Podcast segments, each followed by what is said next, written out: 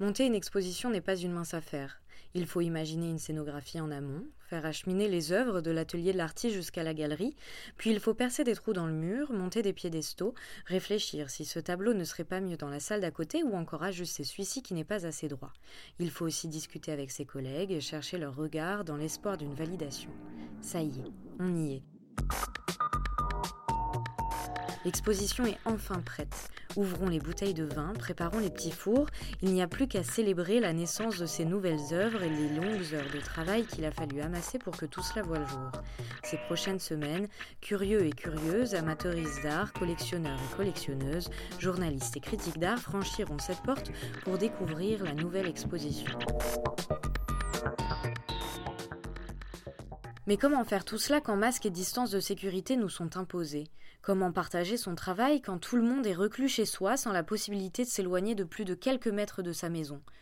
Comme de nombreux et nombreuses professionnels du monde de l'art, Olivier Masmonteil et Thomas Bernard se sont creusés la tête pour imaginer une exposition que vous visiteriez de chez vous. Dans ce deuxième épisode, Thomas et Olivier reviennent sur ces longues journées passées à s'interroger, à se demander comment se jouer des contraintes pour que puisse voir le jour cette nouvelle exposition qui le voile effacé.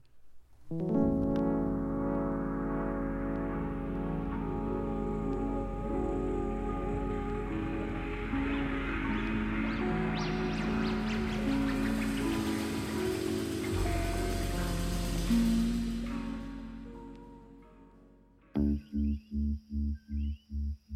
spectateur, c'est quelqu'un qui est important dans, le processus de création. C'est-à-dire que je suis persuadé que je ne pourrais pas peindre si j'avais pas l'idée d'un spectateur euh, euh, en, perspective.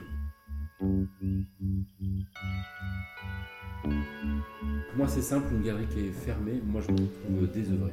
C'est-à-dire sans ouvrage et sans œuvre. Alors, c'est le deuxième euh, épisode de cette euh, petite série sur, euh, sur ton exposition, Olivier. Là, la, configuration est, encore différente. On est trois, toujours à des distances respectables. je suis assez contente de faire ce deuxième épisode en votre compagnie à tous les deux, parce qu'en le, le préparant, je me suis rendu compte que c'était excessivement rare d'interviewer en même temps un artiste et son galeriste. En général, on visite l'exposition avec l'artiste. S'il n'est pas là, on pose les questions au galeriste. Mais aux deux en même temps, euh, je ne l'ai jamais fait. Donc je suis ravie de le faire euh, aujourd'hui.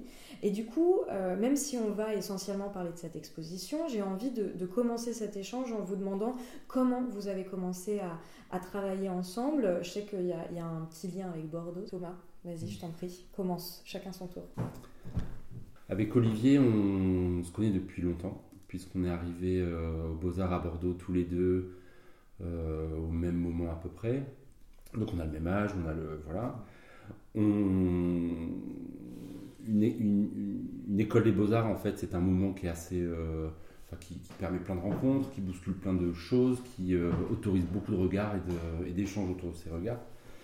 Forcément, c'est des, des, écoles où tout le monde se connaît, tout le monde. et donc vous apercevez si ce n'est à la cour de récréation, dans les couloirs, etc.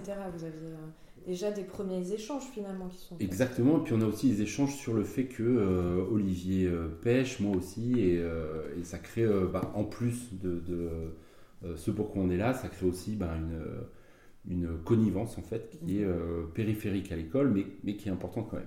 Et puisque moi je pense que la, la relation artiste-galerie, c'est c'est aussi une, une, relation de, de, de connivence. Ouais, J'ai presque envie de, parler justement d'une espèce de relation de, de, collègue aussi presque. Et, euh, et c'est ça que je trouve euh, intéressant.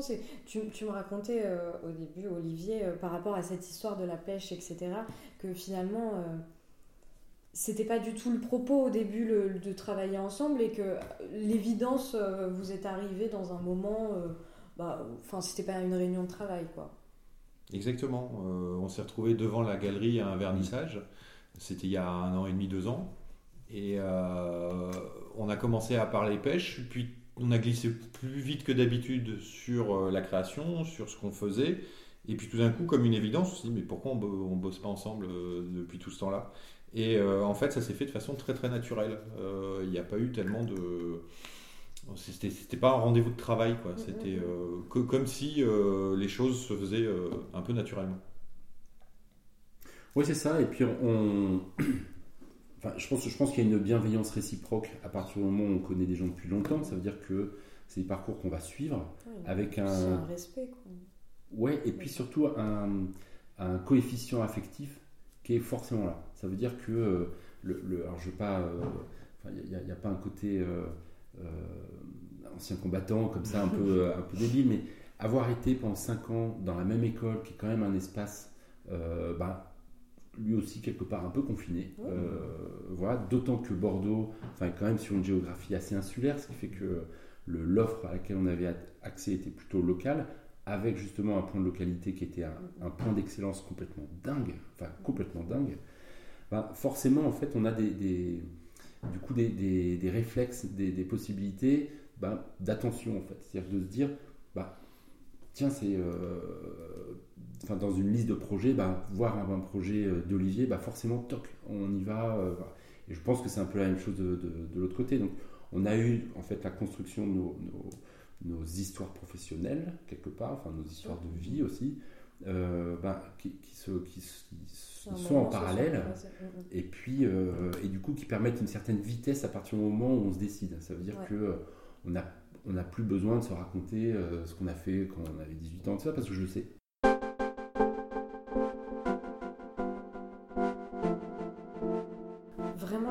Envie de creuser par rapport à cette histoire de, montage et d'installation d'une exposition. Euh, là, on est dans un contexte particulier où on n'a pas le droit de se réunir, etc. Donc, c'est-à-dire que là où vous aviez, j'imagine, un peu plus l'habitude de vous retrouver, donc c'est-à-dire que toi, tu as aussi ton équipe, Thomas, euh, Olivier également, donc j'imagine que c'est un moment un peu d'ébullition, en fait, euh, une installation. Là, rien à voir, vous étiez tous les deux. Le montage, il s'est passé la, veille de notre entretien. Comment ça s'est passé? J'imagine que ça a dû être un moment super fort aussi entre vous deux, entre voilà. Comment ça s'est passé? Alors moi c'est simple, une galerie qui est fermée, moi je me retrouve désœuvré. Donc c'est-à-dire sans ouvrage et sans œuvre. Euh, ça c'est quelque chose qui était un manque assez dur. Euh, d'une part effectivement de plus avoir d'équipe ici avec laquelle euh, bah, forcément on échange, on discute, on regarde des œuvres ensemble. On partage en fait cette passion et cette passion elle se partage en parlant mais elle se partage sur, sur, des, sur, des, sur plein de petits détails, sur prendre un café tous ensemble, sur, ces moments-là, en fait, on va dire ces interstices de travail sont extrêmement importants, en tout cas bah, pour moi. Là, on s'est retrouvé donc avec euh, Olivier. Euh, donc effectivement, ces œuvres arrivent. Euh, nous, le moment de montage, c'est aussi des moments où la galerie, en fait, elle continue son activité courante. Or, moi, depuis, euh, je ne sais pas combien de, je ne veux plus compter de jours que j'ai passé ici, le téléphone n'a jamais sonné, bah on n'est pas dérangé, il n'y a pas de visiteurs, etc. Donc, on s'est retrouvé dans un moment qui est, moi, le, en tout cas pour moi, le premier montage euh, que je fais comme ça, où on est juste l'artiste, le galeriste. On n'a personne pour euh, nous déranger, poser, du courrier, gérer un autre transport, etc. Donc, on est sur un espèce de temps suspendu. On avait déjà parlé de cette histoire de, de, de tu vois, d'Akimbe, enfin, sur les zones d'autonomie temporaire. Enfin, mhm. En fait, c'est quoi cette espèce de temps suspendu euh, où on sait que de toute façon, on va faire quelque chose pour des gens qui ne viendront pas.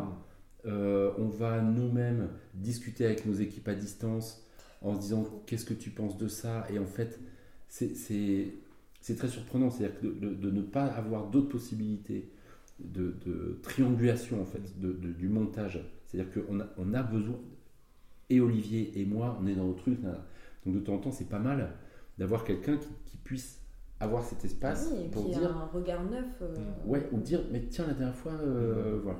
C'est pour ça qu'on on a, on s'est dit aussi à un moment bon, on arrête. On souffle. On souffle, on, pense à autre chose et ensuite on, s'y remet. Et ça, c'est quelque chose qui est euh, enfin, c'est le luxe de ce montage. C'est-à-dire de mm. pouvoir se dire, on a le temps parce que de toute façon, euh, ça sera à notre rythme. Euh, voilà. Et ce temps, moi, je trouve très précieux. Et l'expérience est très, euh, très singulière en ce sens. Et toi, comment tu l'as vécu l'expérience, bah, C'était un peu similaire, c'est-à-dire qu'il y a une forme d'austérité. on est à, on est à l'os d'un accrochage. C'est vraiment le galeriste, l'artiste, les œuvres. Et euh, effectivement, euh, je pense que c'est ça aussi la, nouveauté de, ce qui est en train de nous arriver, c'est de rebasculer sur d'autres repères. C'est-à-dire que les repères temporels qu'on avait et euh, de, sociologie, c'est-à-dire qu'on savait qu'on avait un vernissage, qu'il allait avoir du monde, donc c'était euh, regarder s'il allait faire beau, qu'est-ce qu'il y avait comme autre événement culturel au même moment, euh, est-ce qu'il y avait une grève, enfin voilà, on, a, on, a, vécu tous ces moments-là.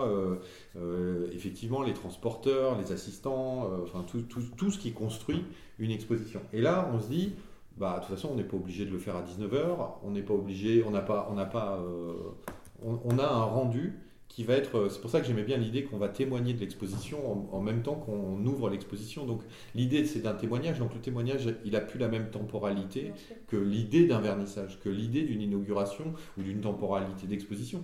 On était sur des temporalités de cinq semaines. Aujourd'hui, on se dit, est-ce que cette temporalité va être importante? Et dans quelle mesure elle va être importante, puisque la, galerie, souvent, elle vivait avec les œuvres pendant cinq semaines, accrochées, donc il y avait aussi une épreuve du regard qui, qui avait lieu. Là, on s'est retrouvés tous les deux, euh, le matin, euh, donc on arrive, distance de sécurité, euh, voilà, on ne se serre pas la main. C'est ça, ça c'est dur. Voilà, c'est très nouveau et donc on, on, commence à retourner les œuvres, à regarder comment elles vont être placées. Et là, euh, enfin, la première chose que me dit Thomas, c'est il me dit oui, bah, dans la galerie, les gens ils arrivent par là et tout ça. Et puis on se dit, bah oui, mais il n'y a pas de gens, ils n'arrivent pas. Donc euh, à ce moment-là, on a fait un truc qui était assez, euh, enfin c'est Thomas qui a fait ça. Il a commencé à placer des croix au sol, c'est-à-dire que on va proposer des points de vue, sachant que le témoignage allait être photo, un peu vidéo et audio.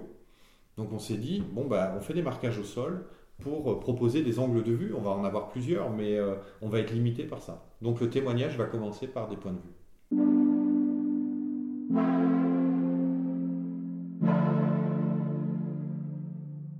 Concernant le, projet de cette exposition, euh, comment vous avez réfléchi à la démonstration de cette exposition tous les deux? Comment ça se prépare une exposition qu'on ne pas qu'on ne voit pas, mais en tout cas qu'on ne visite pas euh, de manière euh, physique. Euh, est-ce que les problématiques sont différentes? Est-ce qu'on la pense autrement? Comment ça s'est passé? Déjà, qui a, eu l'idée? Moi, je pense que c'est monté graduellement. C'est-à-dire qu'on se retrouve au mois de début mars et on se dit bon, il y a cette exposition, elle était programmée fin avril. et comme toute exposition, on commence à préparer le communiqué de presse, on commence à préparer certains éléments. Et puis arrive premier confinement, on sait qu'on en prend pour 15 jours, et là les premières nouvelles tombent. Mhm. Euh, probablement car Paris va être décalé, probablement que s'il va être décalé, probablement. Et on est dans le début. Donc, je vais dire, il y a un premier coup de massue qu'on a pris tous à ce moment-là, parce qu'un confinement euh, dans un pays démocratique, avec la culture française, du bistrot, d'être tous comme ça, à se faire des bises tout le temps, bah, ça fait un premier choc. 15 euh, jours plus tard, on annonce un mois de confinement. Alors là, euh, euh, changement de ton pour tout le monde.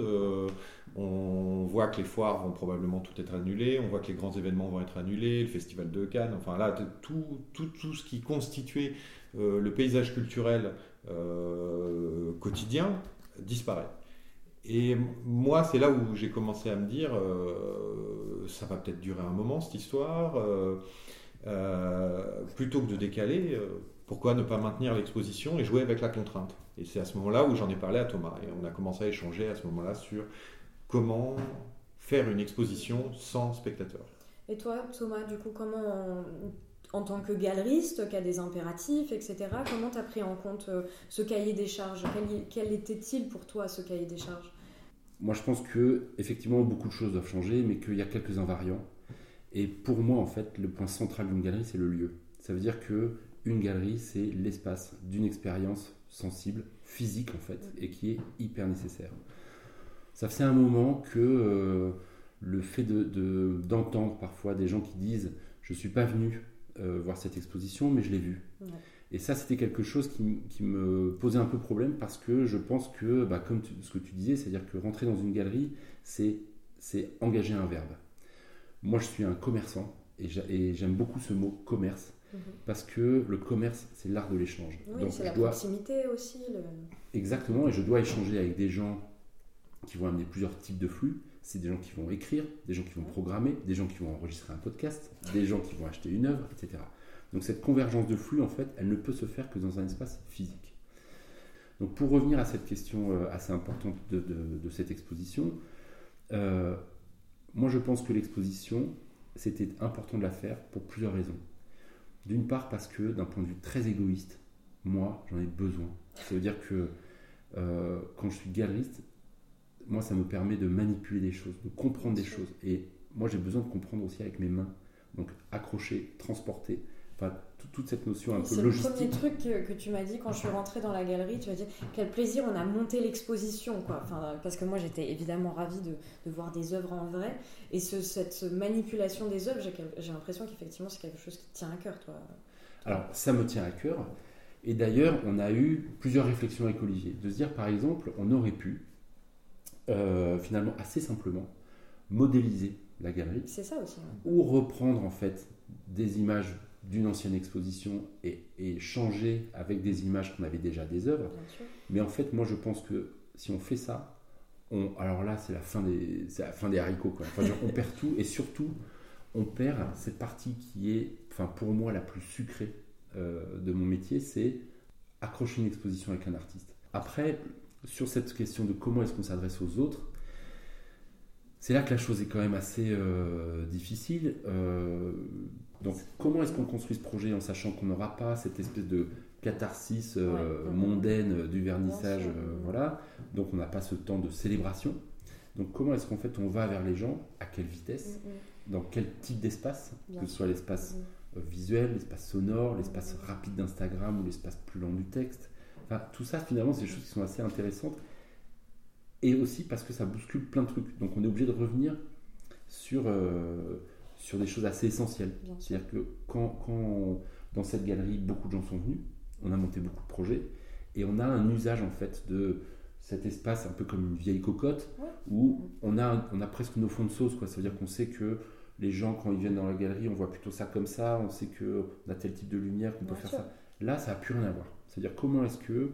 Euh, comment est-ce qu'on va essayer de, construire un propos qui soit juste par rapport à ce qu'on veut dire et en même temps qui soit juste par rapport aux contraintes, euh, qui à quelle hauteur on accroche. C'est ça. Et, ce, qu'on veut voir aussi, ce qu'on veut donner à voir, moi ce qui m'intéresse Olivier, c'est comment tu as as conçu en fait, euh, c'est quand même fou de se dire que tu as, transporté les œuvres, tu les as sorties de ton atelier et normalement quand tu les sors de ton atelier c'est pour les montrer. Mmh.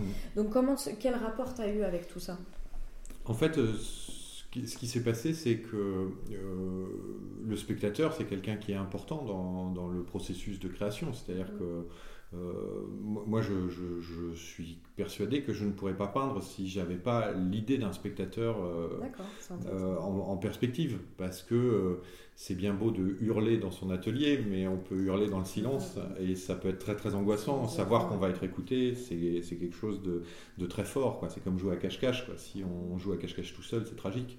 Alors que quand on joue à cache-cache avec des amis, c'est plutôt drôle. Et euh, moi, ce que j'ai essayé de, comprendre, c'est comment, par le passé, puisque maintenant il va y avoir un temps d'avant, et je pense que ce qui s'est passé euh, il y a cinq semaines, c'est le temps d'avant et c'est le passé. Et maintenant, on est dans un présent dans lequel euh, euh, l'exposition qu'on construit doit être construite en même temps que son témoignage. Alors souvent, le témoignage venait après l'exposition. Tout à l'heure, on parlait, qui moi, j'ai jamais vu quand les attitudes deviennent forme, mais j'en ai le témoignage. Et en fait, je me suis dit, je me suis rappelé de, ça, et je me suis dit, ce moment hyper important de l'histoire de l'art contemporain, qu'est-ce qui fait qu'il est venu jusqu'à moi? Ben, C'est le témoignage. Donc, qu'est-ce qui a marché, qu'est-ce qui n'a pas marché dans le témoignage? Et je me suis dit, il va falloir rendre compte de cette exposition, et comme on, le disait tout à l'heure, c'est pas en remplaçant les images sur une autre, sur une construction, une image de synthèse, c'est pas aller mettre un casque, parce que ça c'est avoir l'illusion qu'on est dans le témoignage, mais on n'est pas du tout dans le témoignage, là on est dans un, une, tentative de réalité virtuelle, mais c'est pas, c'était pas, du tout, voilà, c'était pas du tout l'idée. Et du coup, je me suis dit, on va essayer de voir comment faire le témoignage euh, photo, le témoignage vidéo et le témoignage audio de cette exposition pour amener l'expérience de l'exposition au spectateur. Le spectateur ne peut pas venir, donc on va essayer de lui amener par différents biais sensoriels, euh, puisque euh, l'art s'adresse au sens quand même, euh, pour moi en premier lieu, et c'est par les sens qu'on va passer l'expérience de l'exposition. Et on parlait de montage tout à l'heure, et ce sera peut-être ma dernière question sur, sur le, la forme et le format de cette exposition. Thomas, j'imagine que ça a dû être un, un réel plaisir aussi d'avoir un espace qui a été multiplié par deux, par trois, si ce n'est quatre. Enfin, tu as réussi. En fait, aujourd'hui, tu as, une galerie qui, qui a triplé de volume presque étant donné que vous avez fait un premier accrochage, puis vous, vous avez décroché pour refaire un autre accrochage. Enfin, il y a, y a un, as un musée à toi maintenant, quoi. Oui, alors on peut voir ça comme ça. Après, ce qui se passe dans un musée, c'est pas ce qui se passe dans une galerie. Donc, euh, alors c'est un, un, un, sculpteur anglais en fait qui, euh, qui était aussi un, prof assez important euh, dans une école à Londres, qui m'avait assez impressionné parce qu'il disait toujours à ses élèves si vous voulez que je comprenne ce que vous faites, faites-moi des phrases courtes et mettez le son à mort. Et moi, je suis assez convaincu de ça. C'est-à-dire que le récit de, qu'on obtient dans un musée, c'est pas du tout ce qui se passe dans une galerie. C'est-à-dire que dans une galerie, si on veut euh, que les choses soient euh, entendues, euh, ça vaut le coup qu'elles soient extrêmement cohérentes, simplifiées quelque part, enfin ou synthétisées, et que par contre on puisse aller avoir, à, qu'on puisse avoir un niveau de discours qui aille de plus en plus loin à l'intérieur de ça.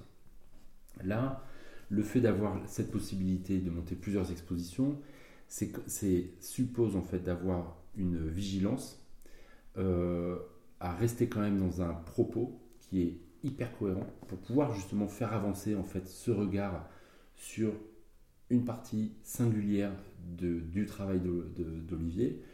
Euh, et tout en ayant quelque part cette possibilité de générosité qui effectivement est euh, de pouvoir compiler en fait plusieurs accrochages dans un même, dans un même projet. Donc donc c'est pas, pas facile du tout.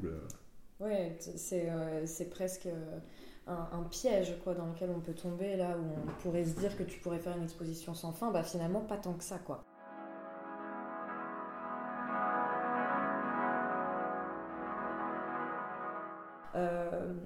l'exposition, donc il y a l'avant dont on a parlé, il y a le pendant, mais il y a aussi, euh, on fait une exposition en espérant certaines choses, des rencontres, voilà, des, des, publications, que sais-je. Là, étant donné que cette exposition elle est particulière, qu'est-ce que vous espérez de celle-ci?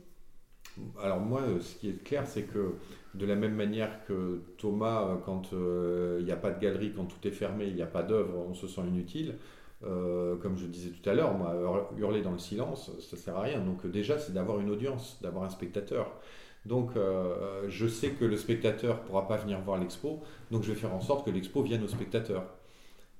La motivation première, et c'est pour ça qu'on fait euh, ce podcast, parce que j'y crois, voilà, parce que j'y crois beaucoup, que c'est une des bonnes manières de témoigner de l'expérience sensible de l'exposition.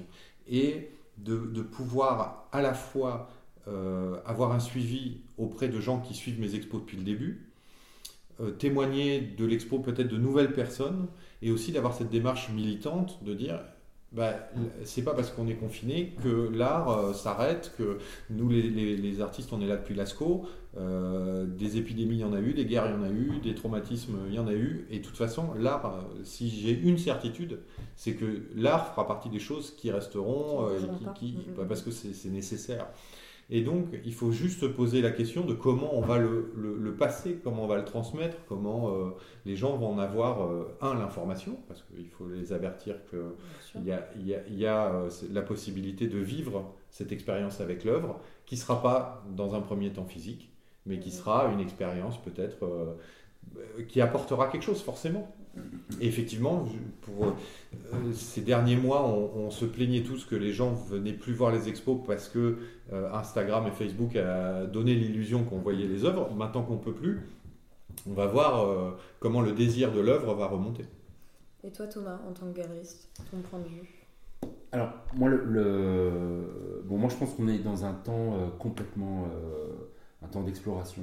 Ça veut dire que mettre ça en place, fonctionne avec beaucoup d'intuition, donc il n'y a aucune euh, certitude quant à comment les choses vont pouvoir se passer.